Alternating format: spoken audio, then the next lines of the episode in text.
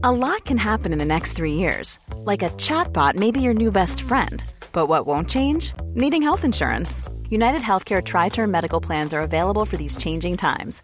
Underwritten by Golden Rule Insurance Company, they offer budget friendly, flexible coverage for people who are in between jobs or missed open enrollment. The plans last nearly three years in some states, with access to a nationwide network of doctors and hospitals. So, for whatever tomorrow brings, United Healthcare Tri Term Medical Plans may be for you. Learn more at uh1.com.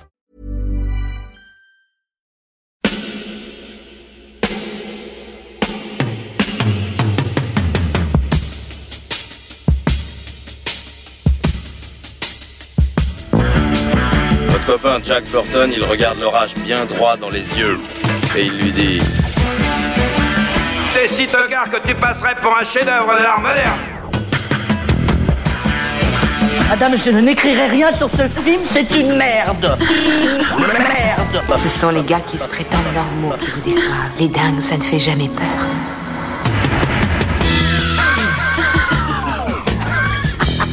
Elle nous connaît dans les coins, la frangine. Salut, c'est Clémence. Bienvenue dans Sale Temps pour un film, le podcast qui fait la pluie et le beau temps sur le cinéma. Chaque semaine, on se retrouve pour vous parler de la sortie du moment. Ici, on traite les films en profondeur, donc pour ça, on est bien obligé de spoiler. Si vous n'aimez pas ça, allez d'abord voir le film et revenez nous écouter quand ce sera fait. À mes côtés cette semaine, une équipe de guerriers de la critique ciné. Quand un film ne leur plaît pas, ils passent en mode berserk. J'ai le plaisir de retrouver Marie. Salut Clémence. Julien. Salut Clémence. Et Stéphane. Salut Clémence. À la technique, notre viking du son. Bonjour Alain. Salut. Et on dit merci à la Tex pour le montage, le mixage et l'habillage sonore. On remercie tous nos soutiens, car oui, cet épisode de Temps pour un film est soutenu par Eurochannel, la chaîne 100% fiction et cinéma européen. Retrouvez des films exclusifs et des séries télé inédites sur les offres de Bouygues, Orange et Free. Pour tout savoir, rendez-vous sur eurochannel.fr. Et puis on ne le dira jamais assez, nos émissions existent avant tout grâce à toutes les auditrices et les auditeurs qui nous écoutent et nous soutiennent. Pour qu'on reste indépendant et qu'on arrive à en vivre, on a besoin de vous. Donc n'attendez plus pour nous soutenir, rendez-vous sur patreon.com ou tipeee.com, mot-clé Capture Mag. Enfin, si vous êtes du côté de Paris le samedi 28 mai, notez bien la date dans votre agenda, c'est la prochaine séance capture. Au programme Millennium Actress, un chef-d'œuvre de la Japanime signé Satoshi Kon. Vous pouvez réserver vos places dès maintenant sur le site du Club de l'Étoile, clubdeletoile.fr. Cette semaine, du sang, des trahisons et des accents nordiques, on vous parle de The Northman. Retour au Xe siècle, on y suit Hamlet avec un H, mais pas au même endroit que celui de Shakespeare. hein. On y suit Hamlet, donc guerrier viking tout en muscles qui se lance dans une quête pour venger la mort de son père, roi nordique, assassiné 20 ans plus tôt par son propre frère. Mais vraiment, hein, je vous jure, c'est pas le Hamlet euh, pour qui être ou ne pas être est la question. Mais il y a quand même un lien, tout comme le héros shakespearien, notre viking, est très largement inspiré d'une vieille légende scandinave. Pour mettre en scène ce récit nordique épique, Robert Eggers, un réalisateur qui semble affectionner tout particulièrement les histoires se déroulant il y a plusieurs siècles. Le public l'a découvert en 2015 avec The Witch et l'a retrouvé en 2019 pour The Lighthouse. Impossible de ne pas parler du casting haut de gamme avec le suédois Alexander Sarsgaard en tête d'affiche, accompagné d'Anya Queen's Gambit Taylor-Joy, mais aussi Willem Dafoe, Nicole Kidman, Ethan Hawke et même Björk. Alors, The Northman s'est sorti en salle ce mercredi 11 mai. Est-ce que si l'histoire se déroule en Islande, on peut dire que la vengeance est un plat qui se mange très très froid? Et vous, c'est quoi votre météo? Pas mal, pas mal. Bravo. Bravo. J'ai bien aimé quand tu prononçais les noms des comédiens. Je veux bien que tu le refasses. Enfin, le début. Non, non, non, je rigole. Alexander Sarsgaard. Ah, pas Non, mal. ça c'est pas ça, c'est Anna, Anna Queen's Gambit. C'est-à-dire la meuf, elle a déjà un nom à rallonge et tu rajoutes encore des. Anya des- Queen's, Bon- Queen's Gambit Queen's Gambit. Bravo. Bah moi ma météo c'est qu'il fait très très froid et en fait euh, j'ai rien pour m'habiller. Voilà. Je suis cul nu dans la neige. Voilà. dans la neige. Voilà. Ça, c'est une bonne météo. J'espère que vous avez tous l'image maintenant. Bah écoutez voilà. Euh, moi, c'est c'est une pluie de lave. Une pluie de lave, ok. Ah, euh, euh, je sais pas. Merde, j'ai pas du tout préparé. euh, je suis désolé, Clémence. Euh, je sais pas. euh, un, plutôt un beau ciel euh, nordique avec des beaux nuages noirs là, avant, juste avant l'orage. Hmm. Très bien. Bon, c'est un peu plus sympa que les tempêtes euh, électromagnétiques euh, du multiverse de la semaine dernière. hein. Ouais. Ah, moi je pense que je suis celui qui a le moins aimé des trois. hein, donc euh, Bon, ben, tu vas nous expliquer ça. Ouais, bah, euh, je, comment dire. Moi, j'ai beaucoup aimé le premier film The Witch de Rob Eggers. C'est, c'est, c'est euh, euh, je souscris pas trop à cette espèce de truc général en fait sur euh, sur euh, ce qu'on appelle le elevated horror en fait, c'est-à-dire le cinéma d'horreur euh, plus plus pour Bobo ou je sais pas quoi. Enfin, en tout cas, c'est, pointé comme ça parce que je trouve qu'en fait, il faut beaucoup beaucoup de mérite déjà pour prendre un sujet qui est vieux comme le monde. Hein, une trouille qui est vieille comme le monde sur les sorcières, si tu veux, et, arriver à faire ce film-là avec une vraie angoisse et surtout dans un vieil anglais. Pour un premier film, je trouve ça hyper osé, hyper culotté et super bien euh, foutu. De plus, c'est quelqu'un qui a, qui, nous, qui a révélé en fait une, une, moi je trouve une excellente actrice en fait aujourd'hui, hein, qui est Anna, Anna euh, Queen's Gambit Taylor Joy Anya. quoi, Anya Queen's Gambit Taylor Joy. Oui, parce que pour ceux qui l'ont pas vu, elle jouait déjà dans The Witch. Voilà, et il y a un projet photographique que je trouvais hyper intéressant moi dans ce film-là, quoi. Donc du coup, en fait, c'est quelqu'un sur lequel j'ai j'ai beaucoup, beaucoup de, comment dire, euh, en tout cas sur son premier film, j'avais beaucoup d'atomes crochus. Tout le monde m'a tellement cassé du sucre sur le dos de, de, de The Lighthouse, y compris, euh, je crois toi Marie, t'avais pas trop aimé hein, The Lighthouse, il, me semble, mais euh, Mm, Non, non, moi je, Ouais. je, l'ai vu. je- Ah Non, oui. moi je l'ai vu récemment et récemment. euh, ouais, je le- je l'aime. Et je sais que Julien il avait pas il a pas aimé non plus donc euh, et puis Arnaud m'a dit la même chose mais lui il aime pas non plus The Witch tout ça donc du coup j'avoue je me suis dit bon je c'est vrai que potentiellement il pourrait tomber dans des travers qui pourraient ne pas me convenir en fait ce que j'appellerais moi des trucs de bêtes de festival et tout mais du coup je me suis dit bon bah, je vais mettre ça de côté puis si Northman ça me plaît vraiment bah je quand même je tenterai le coup sur sur The Lighthouse quoi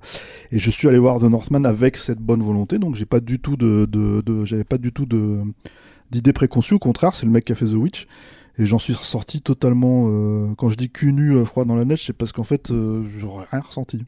Vraiment, c'est vraiment, je suis sorti de là. J'étais en train de me dabiller. Je me disais, en fait, si tu veux, à mon cerveau, euh, intellectuellement, je me disais, ouais, il y a des jolis trucs dedans. Mais c'est un film de barbare. Joli, oui. Ouais, ouais, non, mais c'est un film. Oui, bah, parce que t'as as quelques idées de scène, euh, t'as quelques trucs et tout. Euh, t'as notamment un jeu, mais je vais, je vais y revenir, un jeu sur euh, la mythologie, en fait, Mhm. et sur, euh, comment dire, euh, sur la perception que le barbare lui-même peut avoir dans, une, dans un moment spécifique, en fait, de son parcours héroïque, quoi. Qui est plutôt bien fait. Si tu veux, tu sens que c'est un cinéaste, hein, le mec qui fait le film, quoi. Mais pour autant, je trouve que justement la barbarie requise. Euh, pas seulement à l'écran, mais aussi euh, derrière la caméra, en fait, elle est pas là du tout. Donc du coup, je me sens mais complètement extérieur euh, à ce que le film raconte. Euh, je suis pas du tout. Enfin, pour moi, c'est du gore, euh, de la violence en fait de princesse, quoi. Si tu veux, de, de, de, Madame la Comtesse, tu vois, qui, qui te raconte le truc dans son coin, quoi. Et et, et ça m'a d'autant plus surpris que. Euh, comment dire, je trouve pas que ce soit, euh, en tout cas, euh, encore une fois, j'ai pas vu The Lighthouse, donc ceux qui l'ont vu me diront bah oui, mais mais je trouve pas que ce soit le, le, le, cas sur The Witch en fait, c'est-à-dire que je trouve au contraire que The Witch il y a quelque chose de très organique en fait dans son fonctionnement de l'horreur, dans sa façon de, présenter les choses et tout, et, et, et donc voilà, donc ça, ça me, c'est le premier truc qui fait que je suis complètement resté en dehors, ce qui fait que d'un seul coup quand tu regardes un film comme ça avec euh, quelques idées osées, hein, euh, notamment de, par exemple, de, il y a une représentation graphique en fait de, l'arbre généalogique, si tu veux, de, du guerrier, quoi. Euh, bah, quand t'es en dehors, t'as beau admirer le, le fait que le mec a les couilles de faire un truc un peu osé, euh, ça paraît ridicule, quoi. Et en gros, il y a pas mal de moments comme ça, c'est-à-dire que tout ce qui est, à part cette scène spécifique dont j'avais parlé en fait, euh, euh, qui est encore une fois une un pur rapport à la mythologie, euh, tout ce qui est de l'ordre de, comment dire, de l'aspect, enfin, j'ai envie de dire cosmogonique, spirituel, et, et, plus loin de mythologie, en fait, si tu veux, c'est des images d'épinal. J'ai vraiment l'impression de voir ça. Et alors, il y a ce problème, en fait. Majeur en fait dans pas mal de scènes, c'est qu'il y a beaucoup de moments où j'ai l'impression de regarder du théâtre filmé. Alors attention, qu'on se comprenne bien, hein. Pas du théâtre filmé comme quand on regardait, euh, si tu veux, les, les- les captations de pièces euh, sur TF1 ou sur, euh, sur France 3, euh, si tu veux, à 23h dans les années 90. Hein, je parle pas de ça. Je viens d'avoir un flash de, de scène Grand Boulevard. Voilà, non, je parle pas de ça évidemment. Je parle pas de scène, je parle pas de captation de théâtre. hein, je parle vraiment de théâtre filmé dans le sens où il y a vraiment en fait une, une scénographie, la façon dont les personnages Mm. bougent dans la scène, qui fait que, comment dire, en gros, tu sens qu'ils sont en train de déclamer un grand texte, ce que le film n'est pas, hein, faut être honnête. euh, euh, euh, sans en fait si tu veux avec avec un cadre hein, léché c'est-à-dire propre euh, machin et tout quoi Tu Mais- sais ce que c'est le texte?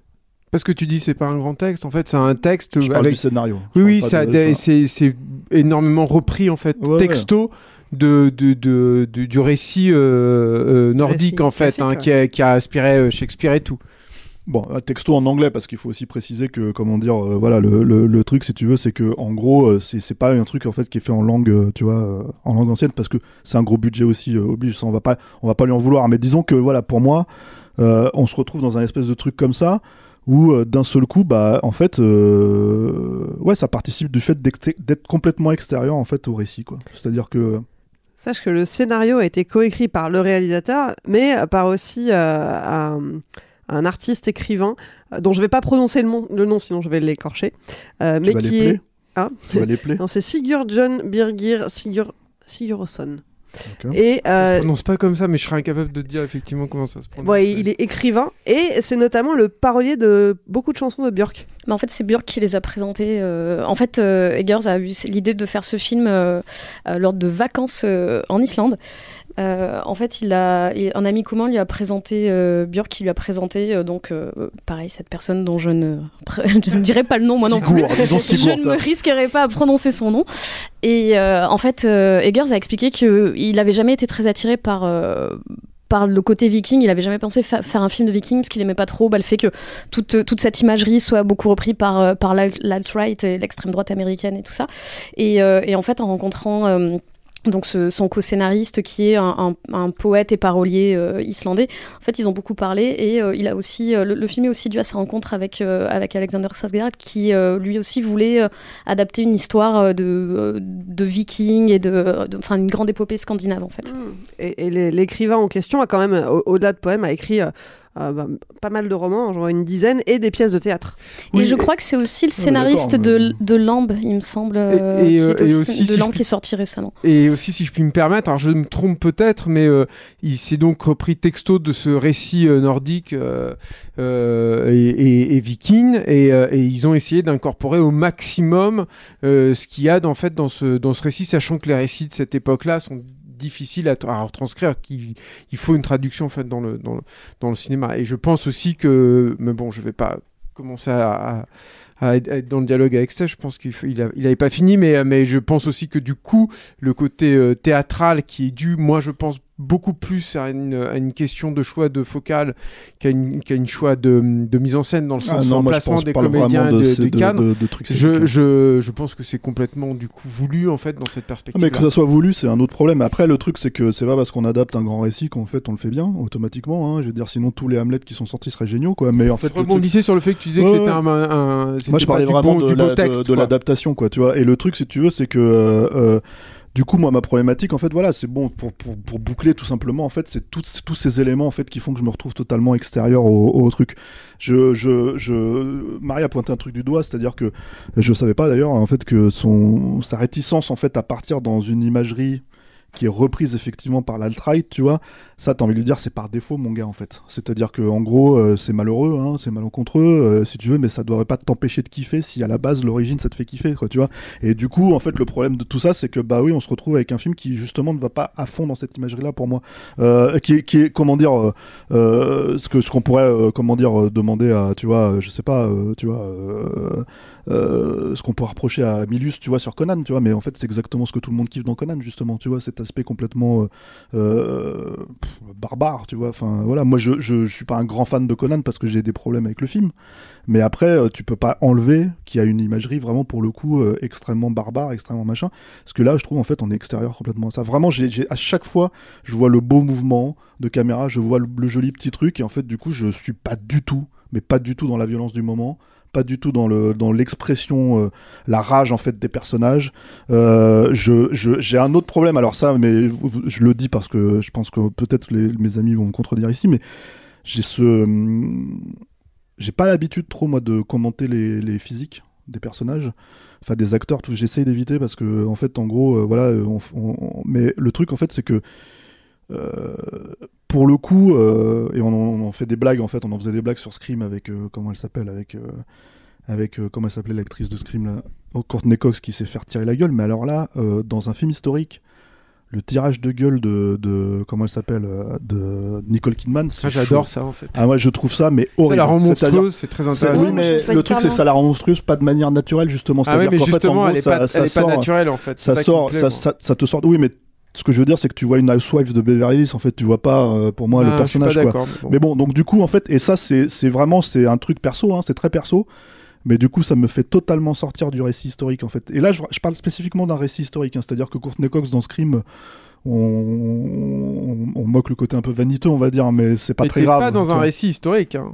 T'es dans un récit T'es euh, dans une de époque, t'es fiction. dans une euh, époque voilà. historique. Bon, bref, Euh, je veux dire, nous soyons quand même, tu vois, on n'est pas, ça, ça sort pas de n'importe où quand même, tu vois. ouais, ça mais ça me, gêne, ça, me spécifique. gêne, ça me gêne beaucoup moins parce que là, je trouve que justement que c'est travaillé et que c'est cohérent avec le personnage que, je sais pas, moi, la mise en pli de Janet Lee dans Les Vikings de, de, de Richard Fleischer. De toute façon, t'as toujours cette distance ou ou aussi une, la coupe de cheveux très euh, début des 80s de, de Schwarzy dans, dans, dans Conan le Barbare de Minus, en fait. Certes, mais le truc, si tu veux, c'est que là, en fait, en l'occurrence, ça convoque un truc euh, qui fait que tu peux pas voir Nicole Kidman de toute façon autrement. Donc, quand tu vas chercher quelqu'un comme Bah ça, non. tu sais que ça va se voir, en fait. Oui, mais si tu veux, justement, c'est un- que- c'est comme un effet spécial pour moi. Et en fait, Bah ça, oui. ça me pose un petit problème. quoi. Bah, c'est un effet spécial, je pense. Mais peut-être que Marie, tu veux. Ouais, moi ça me gêne pas du tout ce côté-là parce que justement euh, ça fait un- ça rajoute un petit côté fake où justement on- euh, en fait il y a un- pendant toute la première partie du film jusqu'à la fin tu tu vois le film, enfin tu, tu vois les événements par les yeux du personnage qui a ses souvenirs d'enfant. Donc en fait c'est un mec qui a euh, 25 ou 30 ans et qui voit le monde euh,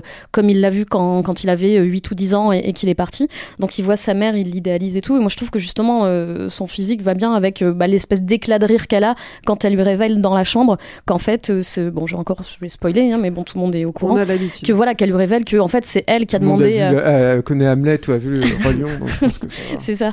Et, euh, et qu'elle lui révèle que voilà que c'est elle qui est à l'origine de, la mort de son père, qui a, qui demandé à son oncle de, le tuer et que, euh, et que son père était un misérable euh, petit roi et que euh, c'est son oncle le, voilà. Et je trouve ça que ça va je trouve que ça va bien en fait. Moi ça m'a pas du tout choqué.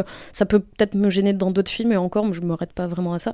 Mais euh, ouais. Et, donc pour revenir à ce que tu disais en fait c'est moi j'ai- pensé un peu à ça à certaines scènes. Moi je sais que j'étais à fond dedans dès le début.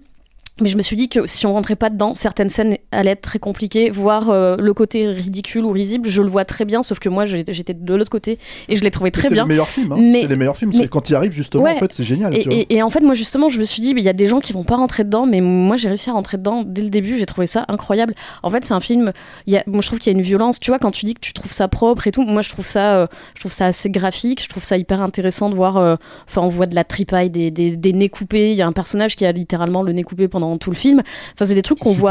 Moi, je, je trouve que c'est. Ouais, j'adore ça. Je trouve que c'est des trucs qu'on voit pas souvent. Et, euh, et, et en fait, euh, c'est des trucs que j'ai souvent, moi, devant les films, euh, de- enfin, devant les, les trois films des guerres. En fait, c'est des, des sensations où je suis soit mal à l'aise, soit je suis happée par le film. Mais c'est des films qui me font ressentir des choses physiquement. Euh, le, le- The Lighthouse, où j'étais hyper oppressée par le- l'espèce de, de folie qui s'empare. Après, le, le film a pas. hum, est pas parfait, mais moi c'est des films voilà qui me font ressentir des choses euh, physiquement et c'est hyper rare en fait. Donc euh, donc voilà quand je l'ai vu là en plus on était de- la Projo Presse en plus c'est quand, même- c'est quand même toujours des bonnes conditions donc euh, t'es vraiment dans une salle où ça parle pas parce que dans, dans ton UGC ou dans ton MK2 il y aura peut-être un peu des, des bruits et tout là parce que moi j'avais vu Ouais, ça pas. bah, moi j'avais vu The Witch justement dans une séance UGC à l'époque et qui avait été vendu comme un film d'horreur et du coup j'avais plein de gens autour de moi qui nécess- c'était même pas des gens qui ricanaient mais c'était des gens qui comprenaient pas ce qu'ils étaient en train de voir et qui étaient en mode mais, mais qu'est-ce que c'est que ce film Euh, vraiment qui comprenaient pas. Et bon j'avais réussi à apprécier le film mais c'est vrai que ça peut sortir un peu du film. Et là pour le coup je l'ai vu dans des super conditions vraiment dans une super salle très proche de l'écran. Et moi j'étais vraiment dedans. Je trouve qu'il y a des plans qui sont euh, il y a des scènes de, de, de guerre qui sont euh, assez incroyables avec des euh, de, ces deux ou trois plans séquences mis bout à bout. Je trouve que c'est en fait c'est quand même un énorme un énorme plateau avec enfin tout tout est calé avec jusqu'au cheval au fond. Enfin c'est vraiment tu vois la, les gens se battre et s'entretuer sur des sur plusieurs euh, plusieurs plans. Donc c'est quand même assez euh, assez fou et euh, même sur les, les autres plans euh, il y a toujours une caméra en mouvement avec toujours des travelling sur les personnages qui euh, la caméra qui avance avec les personnages dans des dans des paysages d'Islande qui sont hyper beaux bon ça a été aussi beaucoup je crois tourné en Irlande mais je trouve qu'il y a quand même des, des paysages qui sont qui sont assez incroyables et et justement aussi donc ces scènes de Valhalla la scène où, où la Valkyrie l'emmène au Valhalla je pense que c'est peut-être une scène qui t'a pas plu là, et si qui on t'a est- on est sorti quasiment à la fin. voilà, mais, le- mais, le- mais en le- fait, moi, je me suis dit, bah, c'est quand même un film qui qui ose montrer ces trucs-là, parce que il y en a des tonnes de films hein, qui parlent du Valhalla, du machin, et qui jamais te le montrent ou jamais l'illustrent. Et je trouve que c'est quand même un pari assez osé de, montrer ce genre de truc ou de montrer euh, les rites. euh, avec le, roi et son fils qui, euh, qui font des rôdes d'épée pour et c'est des je trouve que c'est intéressant de mettre Willem Dafoe aussi dans ce rôle-là de l'espèce de, de, de prêtre enfin de même pas que Ouais, comment entre le païen fou du roi ouais, et le qui, est- prêtre. qui est, qui est dans ces deux rôles et, euh, et de mettre Björk en, en espèce de, de, de pity qui lui, il lui fait des révélations machin enfin je trouve ça hyper intéressant Moi, je suis plus sur des scènes, tu vois, par exemple, en fait, parce que je suis d'accord, en fait, si tu veux, oui, c'est graphique. Ça, je dis pas le contraire, les gens vont le voir, je suis pas en train de dire que c'est pas graphique, mais c'est vrai que par contre, j'ai pas l'intensité que vous ressentez sur le film, c'est ça le truc. Il y a notamment un plan très très violent où il y a un mec qui se fait planter justement le couteau dans son pif, quoi, et en fait, j'étais là, genre, ok, enfin, en fait, quand t'es en dehors de ce degré de violence, si tu veux, c'est que pour moi, en fait, c'est là où je me suis, c'est vraiment à ce moment-là où je me suis rendu compte, ok, le film il marche pas sur moi, mais par exemple, en fait, si tu veux, sur tous les éléments dont tu parles, et sur tous les éléments graphiques et fantastiques, moi, il y a une scène que j'ai beaucoup aimée. Et j'aurais aimé que le film aille beaucoup plus loin que ça, parce que je trouve que c'est la scène réussie, en fait. C'est-à-dire, c'est le moment où j'entrevois vraiment la qualité, en fait, de réalisateur de, ce mec-là. C'est-à-dire que euh, je peux pas lui enlever ça, et ça me fait chier d'ailleurs hein, de pas aimer un film comme Northman. Mais c'est le moment, en fait, où il descend justement, en fait, euh, euh, c'est dans un bateau, je crois, en fait, c'est ça, et il va chercher, il va chercher, en fait, si tu veux, une, épée. Et en gros, si tu veux, il a tout un trip autour d'un- mort-vivant, en fait, si tu veux, parce que, en gros, il s'imagine, ou en fait, on mylo- my- en fait le, le réalisateur mythologise le combat pour le spectateur, alors qu'en fait, il y a rien, il se passe rien. C'est tout est dans la tête du personnage, tu vois. Et tout ce moment-là, qui est hyper euh, ici comics, euh, tu vois, hyper euh, comment dire graphique et tout, je me disais putain, mais c'est c'est en plus évidemment de convoquer cette mythologie-là, je me disais voilà, ça c'est ça c'est en fait c'est le film que j'aurais aimé voir et j'aurais aimé que ça aille beaucoup plus loin en fait, si tu veux, dans ces tripes-là quoi. Le reste, oui oui c'est là, mais c'est, je trouve il y a une espèce de, de, vraiment de j'ai pas de meilleur terme que de dire oh, je me sens extérieur à ça et en fait je je je- j'ai pas pouffé de rire tu vois je, je, je, je moquais pas le film tu vois mais j'étais en train de me dire T'as pas réussi à rentrer dedans. ouais et puis c'est dommage en fait surtout parce que encore une fois euh, je veux dire euh, quand c'est vrai quand tu ressens pas le truc voilà t'es, t'es- mais je faudrait faudrait peut-être que je revoie le film pour expliquer exactement les moments euh, les, les raisons pour lesquelles je trouve qu'il y a une distance en fait si tu veux. C'est à dire que j'ai pas l'impression que ce soit moi qui soit totalement distant non plus Hi, I'm Daniel, founder of Pretty Litter. Cats and cat owners deserve better than any old fashioned litter. That's why I teamed up with scientists and veterinarians to create Pretty Litter. Its innovative crystal formula has superior odor control and weighs up to 80% less than clay litter. Pretty Litter even monitors health by changing colors to help detect early signs of potential illness. It's the world's smartest kitty litter. Go to prettylitter.com and use code ACAST for 20% off your first order and a free cat toy. Terms and conditions apply. See site for details. Après, je pense qu'il a pas pu aller à fond parce que le film a été pas mal. euh, justement, lui, il s'en est pas caché euh, que le film a été pas mal euh, charcuté ou au moins remonté par euh, par la prod qui en fait ils ont fait des projections test et les gens comprenaient pas le film. Et, et du coup il y a pas mal de choses qui ont été changées. Et je pense qu'il avait moins son mot à dire que sur The Witch qui coûtait euh, 4 millions et celui-là en a coûté 90 000 80 90 pardon 90 millions. Donc je pense que c'est aussi plus compliqué pour lui de, de, de garder la- peut-être que s'il y a un director's cut ça ira peut-être plus loin je sais pas exactement du coup il a pas dit exactement ce qu'il a ce qu- ce qu'il avait dû couper et, ce qui est pas dans le film mais euh, mais, mais voilà peut-être que ça explique aussi euh. Puis il a l'avantage de pas se cacher derrière en fait euh, son statut d'auteur, euh, tu vois. euh, donc voilà quoi. Il y a Julien qui veut parler. Julien, tu, tu es bien silencieux. J'attends d'avoir ma place, quoi, c'est tout. ça Ouais, ça va. Mais peut-être que Marie, elle a- quoi. Elle a peut-être pas fini, Marie. Euh, non, mais je voulais juste rajou- rajouter deux trois trucs et après je te, je te laisse euh, parler. Mais euh, ouais, sur ce qu'on disait tout à l'heure sur le, euh, il a il a travaillé en fait avec beaucoup de hum, des spécialistes de, de la culture nordique et viking. Avec euh, il y a vraiment euh, un son un soin qui est apporté à, à, à- jusqu'au dans les petits détails. Vraiment les, les costumes, euh, les broderies sur certaines tuniques, c'est vraiment des des motifs d'époque qui ont une certaine signification selon les différents euh, les, différents peuples et tout. Euh, euh, la BO, il y a certains morceaux qui sont faits avec des instruments d'époque, dont une espèce de sitar islandaise qui est voilà qui est utilisée. Pareil pour les décors, je sais qu'ils ont fait certains les, armes, elles sont façonnées à la main, les épées elles sont façonnées à la main sur des modèles d'épées de l'époque. Pareil pour les maisons qui sont qui sont construites, voilà. Enfin tout a vraiment été fait avec un- une espèce de soin où ils voulaient vraiment être un esprit vraiment de, de reconstitution et de, et de véracité. euh, Au plus proche de la réalité Voilà. historique. euh. Ouais, voilà. Très bien. Merci pour, euh, pour ces infos Et ces détails. Et si je peux rebondir là-dessus, en fait, pour moi, c'est la grosse force en fait de, de, de Egger, c'est-à-dire que c'est quand même, moi, j'aime pas du tout The Lighthouse, et je vais expliquer après pourquoi, parce que j'ai aussi des réserves du coup sur The Northman qui sont liées avec ce que ce qui m'avait énormément déçu dans The Lighthouse. Mais par contre, le truc que tu peux pas lui enlever, c'est que c'est un mec qui arrive à recréer des univers ou en tout cas à créer des univers et des univers hyper crédibles. Moi, je, je respecte ça, et c'est surtout des univers inédits. C'est-à-dire que moi, c'est des trucs que je vois pas au cinéma. J'ai un peu le, le la, je pense la réaction que Stéphane avait devant mes réticences sur Freaks Out, c'est-à-dire que euh, je comprends que tu puisses pas rentrer tout dans le truc, mais quand est-ce que tu as vu un film comme ça en fait? Quand est-ce qu'un film comme euh, même même sans, sans parler en fait du, contexte qui pourrait être compliqué avec le cinéma, le machin et tout, mais c'est quand euh, en fait que tu as vu un film de Viking qui ressemble à The Northman? Moi, j'ai pas vu en fait de trucs comme ça. J'en ai vu des films de Vikings. J'adore le 13e guerrier, j'adore les Vikings de Fleischer, j'adore le Bava dont le nom m'échappe, le, film de, de Mario Bava de, de Viking et tout. Enfin voilà, il y en a plein qui sont super et tout, mais mais moi j'en ai pas vu en fait des trucs comme ça. Et je trouve qu'il a une façon, en fait, il a une façon de remettre les compteurs à zéro justement euh, et je pense que c'est ce qu'il dit aussi quand il dit qu'il se défie de la façon euh, de, récupérer l'imagerie euh, la pseudo imagerie viking les, casques à cornes quoi on va dire euh, et les dracars avec les têtes de dragon tu vois de de, de parce que lui justement il est il, est retourné en fait à la source. Et ça c'est un vrai atout en fait. Moi je, je trouve que c'est une vraie euh, une vraie euh, un, vrai truc en fait là-dedans. Alors après moi je vais commencer par mes, mes, mes réticences. C'est que moi j'ai pas aimé The Lighthouse parce que je pense que Robert Egger et ça ça se sent beaucoup dans ses interviews je trouve que le mec est pas très sympathique.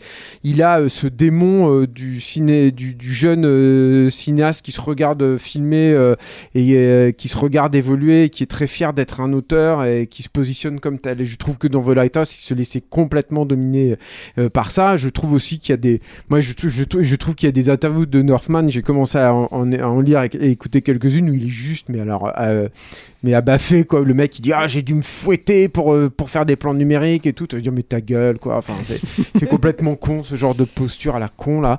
Bon et, et je trouve que du coup ce mec il y a un peu de ça en fait dans ce dans le film encore c'est à dire que le jour où ce mec là je vois venir le jour et c'était le cas en fait dans The Lighthouse où, où ce mec hum, aura plus rien à sortir de son ventre et, euh, euh, fera des films qui seront d'une prétention et d'un péteux euh, euh, hallucinant. Or, je trouve que c'est pas le cas dans The Northman. C'est-à-dire que la raison pour laquelle, par exemple, il a pris euh, ce, récit euh, antique, c'est que justement, il voulait parler au plus grand nombre. Il a, cherché en fait une structure narrative euh, dans laquelle les gens pourraient retrouver leur petit. Et en fait, il a, lui, il a dit, ça, ça me donne une légitimité, encore une fois, historique dans les relations humaines à cette époque-là. Et euh, dans, dans le, cet univers que je veux recréer, donc ça c'est très malin. Et euh, je sais que si je fais appel en fait à ces émotions-là chez mes spectateurs, ils vont avoir des, des réminiscences, si ce n'est de Hamlet, en tout cas effectivement du roi Lion ou du roi Léo pour, euh, pour, les, pour les Japonais, enfin voilà de tout ça. Je trouve que ça se sent en fait ça, ça sent cette, cette, cette volonté-là de, de, de, de parler au plus grand nombre. J'ai quand même aussi une autre réserve, je suis étonné que personne n'en ait parlé, mais moi j'ai un problème quand même avec, euh, avec Skarsgård qui est... euh, Moi, j'ai un énorme problème je trouve avec Ouais, je trouve que ce mec, il a, il- en fait, il est, euh, c'est très bizarre parce que c'est la deuxième fois qu'Hollywood le choisit pour faire un personnage un peu de sauvage comme ça. C'est la première fois, c'était dans le Tarzan euh, épouvantable qui était sorti, qui a déjà été complètement oublié, quoi.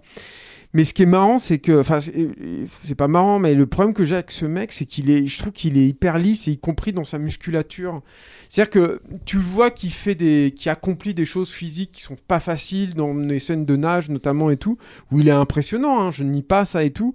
Tu sens que le mec, il doit avoir une, il doit s'astreindre à un rythme de vie, euh, de nourriture et tout, qui doit être dingo. Il a une, presque un corps décorché.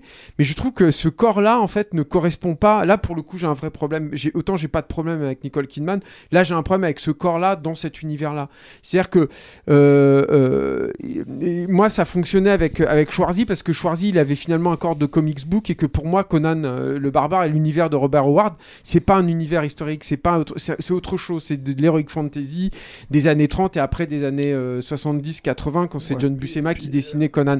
Là, c'est pas pareil en fait. Là, le, t'as un contexte historique qui est hyper crédible. Par exemple, Ifano, que je trouve hyper crédible en roi viking et tout. Et puis, t'as ce corps sculptural qui serait plus à sa place, je sais pas, peut-être dans un dans un film sur la Grèce antique ou un truc comme ça, mais pas chez les Vikings, pas en fait où la Grèce est un atout pour euh, su- Ouais. supporter le froid. Il y a un truc où en fait où c'est, il y a, il y a une, il y a un- je trouve qu'il y a un manque de cohérence là-dedans. Et puis l'autre problème, c'est que, mais alors là, c'est aussi assez personnel, mais je trouve qu'il dégage rien, ce mec. Je trouve qu'il est pas, il est pas charismatique pour un sou. Et c'est un problème. Moi, je me suis à tel point d'ailleurs que je me suis demandé à un moment s'il allait pas plus travailler le truc de Hamlet à la base, enfin en tout cas de récit, qui est que Hamlet euh, se fait pas passer pour un esclave comme c'est le cas là, mais pour un béné en fait, pour un mec euh, un peu qui, qui est drôle même, tu vois, tellement il est un peu con. Et je me suis dit, peut-être qu'il l'a choisi pour ça, c'est dire l'image que j'ai du mec, quoi. Mais bon, voilà. En dehors de ça, moi, je vais aller effectivement dans le truc de Marie. Qui me donne ça en fait? Quand est-ce que j'ai vu ça? Quand est-ce que j'ai vu des deux mecs à poil qui se font une putain de, de qui font un duel à l'épée au Dans milieu une pluie de lave. dans une pluie de lave, putain, moi j'étais trop heureux de voir ça. Quand est-ce que j'ai vu la Valkyrie? Et c'est pareil, la Valkyrie, t'en as vu des imageries autour de la Valkyrie, pas forcément au cinéma, mais, mais dans les comics et tout. Moi je n'ai jamais vu une Valkyrie comme ça. Et en plus, là aussi, c'est là où il est malin, Robert Eggers, c'est que, par exemple, il y a un détail chez la Valkyrie qui te l'avons tout de suite, c'est ses dents. Parce qu'en fait, il, il- dans les dépouilles en fait des, des, des vikings de l'époque et surtout je crois que c'était surtout dans les dans le- l'équivalent de la noblesse ou en tout cas de, de la classe dirigeante il y a- ils avaient des, des décorations comme ça sur les dents et tout et c'est vrai que ça donne un truc en fait à ce personnage tout à coup ces dents là tu te dis mais ça vient d'où c'est et il y a, il y a plein de trucs comme ça moi je vois évidemment les affaîtries un petit peu d'auteur de Heger je vois les emprunts à Tarkovsky surtout à Requiem pour un, pour un massacre hein, Ouais, avec la scène où il les brûle. là. Ouais, ça c'est presque embarrassant parce qu'il reprend presque in extenso une des scènes les plus traumatisantes de ce, de ce film-là et tout. Mais c'est pas grave parce que je trouve qu'il y a une vraie cohérence et puis moi il y a une vraie satisfaction encore une fois à voir un film comme ça. Et là je rejoins Marie et je vais pas étayer plus que ce qu'elle a dit, mais je, je- suis tout à fait en fait dans son truc. Moi j'ai été euh, euh, parfaitement euh, voilà et je trouve il y a aussi un autre truc c'est peut-être que le troisième acte a un petit peu redondant dans ses ressorts dramatiques ça le récit a un moment un peu la, un peu du mal à avancer mais je, je, je suis comme vous étiez en fait par rapport à Freaks Out, moi je l'étais pas, où je me dis mais ce film sort d'où? Euh, Comment ça se fait en fait que ça arrive à être produit pour autant d'argent en fait ce truc-là Ouais, produire pour autant d'argent un film qui et- s'appuie pas sur une franchise euh, existante, mais que ce qui soit. de- s'appuie sur rien d'existant ouais. aujourd'hui. Bon, D'où bon, il y a après, truc il y a, hein. après, il y a un genre quand même qui est, qui est, qui est apprécié. hein. La fantasy, c'est pas non plus. euh, voilà, hein. Ça, alors, c'est pas de la fantasy à la Seigneur des Anneaux, mais d'accord, tu vois. Mais, mais je veux dire, euh, moi, je pense que. Enfin, je, déjà, quand j'ai appris le budget, j'ai ça- j'ai un peu halluciné, si tu veux. Mais tu l'as appris où? Enfin, faut se méfier aussi. de Ah ça, non, non, mais budgets, je, je, je, je, je dis pas forcément, encore une fois, que c'est le, c'est le, le vrai Ouais. budget du film, tu vois. Mais enfin, quand bien même, ça serait 90 millions. Moi, j'ai l'impression que ça nous coûtait trois fois moins. hein. Genre vraiment, c'est-à-dire, il n'y a pas Ah de star ça, power, il n'y a pas de. Bah, euh, Tu ouais, tournes pas un truc en Islande avec des décors construits en décors naturels dans les conditions de tournage que t'as là-bas avec Je pense que 30 c'est une question dollars. de, c'est aussi une question de, encore une fois, au final, de ce que, ce que le, le- l'empreinte que le film te laisse, quoi. Tu vois, c'est-à-dire que pour moi, comme j'ai- je, tu vois, je sens pas la vibe épique, on va dire, du truc, je, je, je, je questionne ça, quoi. Mais c'est vrai que, comment dire, euh, c'est vrai que si c'est 90 millions, si c'est le vrai budget ou si ça s'approche, c'est très très osé en fait de. de Parce que c'était de- censé être moins, je crois qu'ils étaient partis sur 70 ou 80 et qu'ils ont dépassé, qu'ils sont qui arrivés à déjà 90. énorme, hein, ouais, bien sûr. Pour un film comme ça, quoi. C'est-à-dire, surtout avec cette, effectivement, ce- cette euh, violence graphique, etc., etc., quoi. Moi, je, je, je, hum, je rebondirais juste sur un truc parce que ça m'est un petit peu revenu là pendant que vous parliez et tout. Euh, l'aspect, euh, j'insiste vraiment sur ça, hein, sur la- l'aspect théâtral en fait, qui est scénique pour moi parce que j'ai un plan notamment en fait qui me revient en tête. C'est le plan où ils sont justement sur le dracar à la fin et en fait il la laisse pour partir justement à- assouvir sa, sa vengeance quoi. Et en gros, euh, enfin l'assumer on va dire.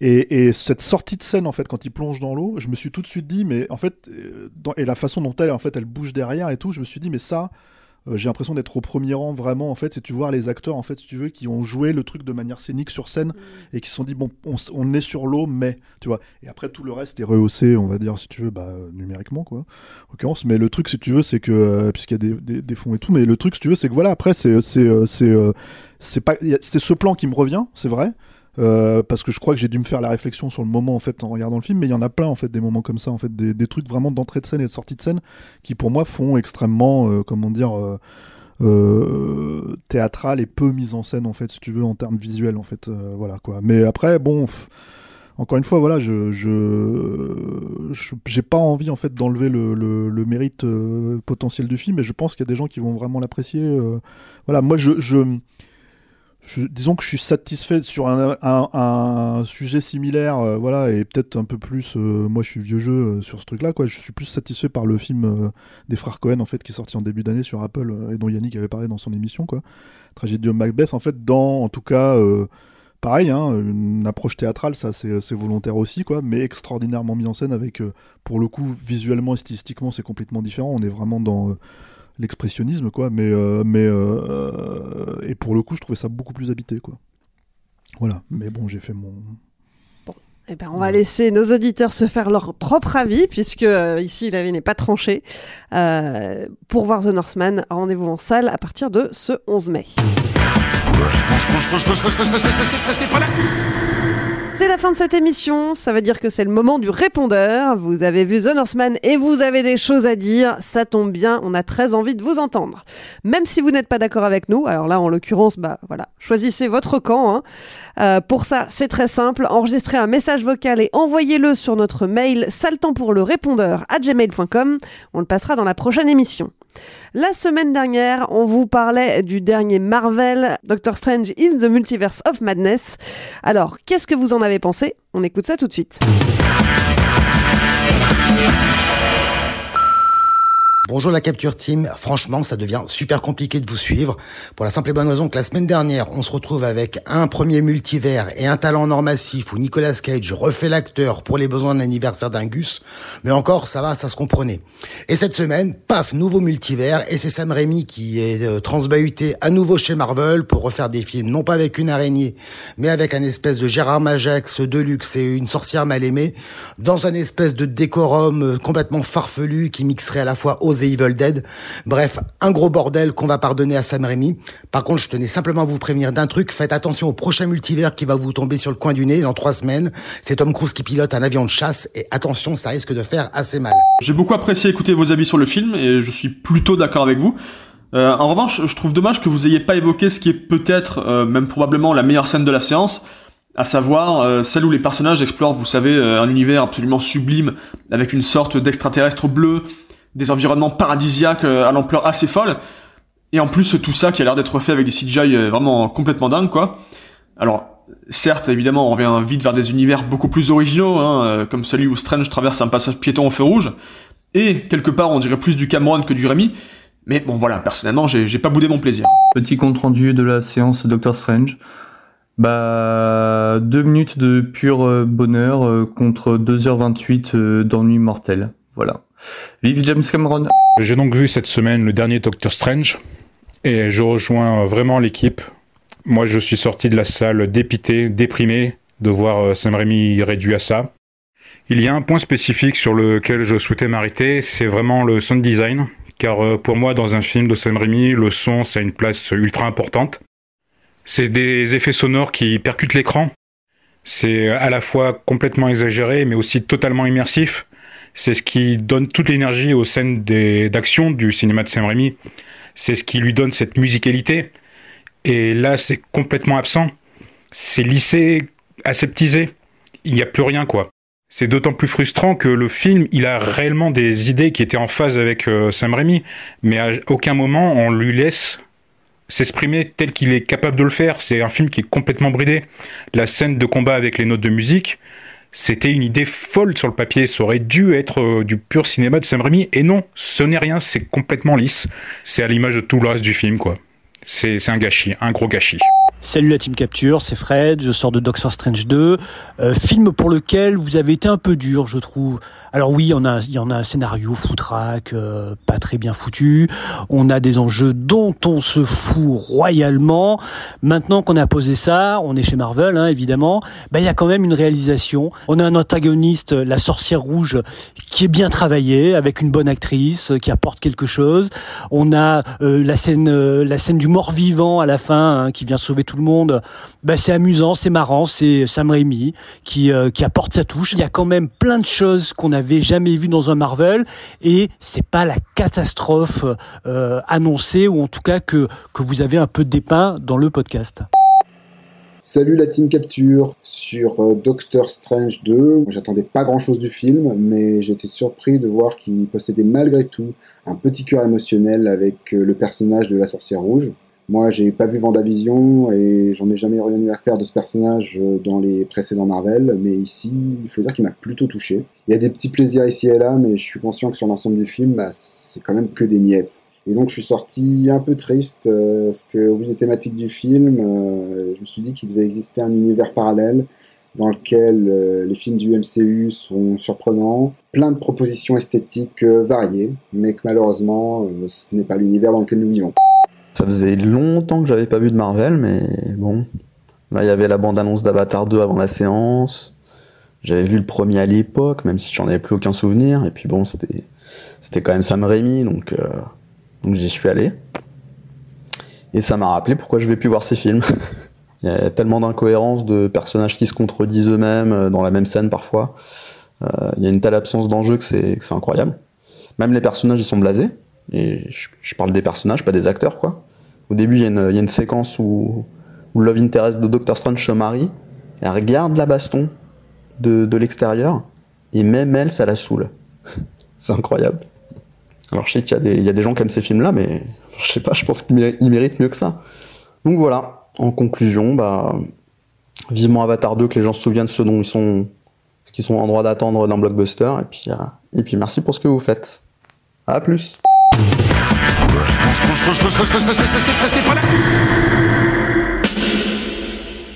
C'est le temps pour un film, c'est fini pour aujourd'hui.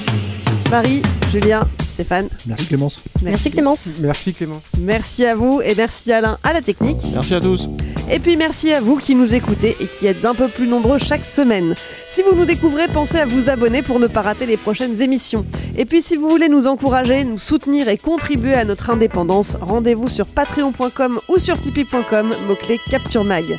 Enfin, vous pouvez aussi nous aider à nous faire connaître, parlez de nous à vos amis, relayez nos émissions sur les réseaux sociaux et mettez-nous des étoiles sur les applis de podcast. On compte sur vous.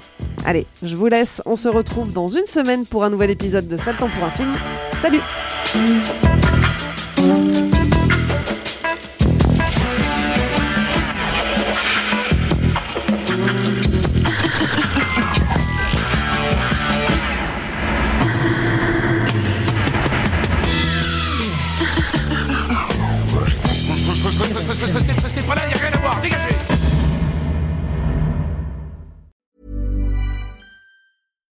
Deserves the best, and there's no better place to shop for Mother's Day than Whole Foods Market. They're your destination for unbeatable savings, from premium gifts to show-stopping flowers and irresistible desserts. Start by saving 33% with Prime on all body care and candles. Then get a 15-stem bunch of tulips for just $9.99 each with Prime. Round out Mom's menu with festive rosé, irresistible berry chantilly cake, and more special treats. Come celebrate Mother's Day at Whole Foods Market.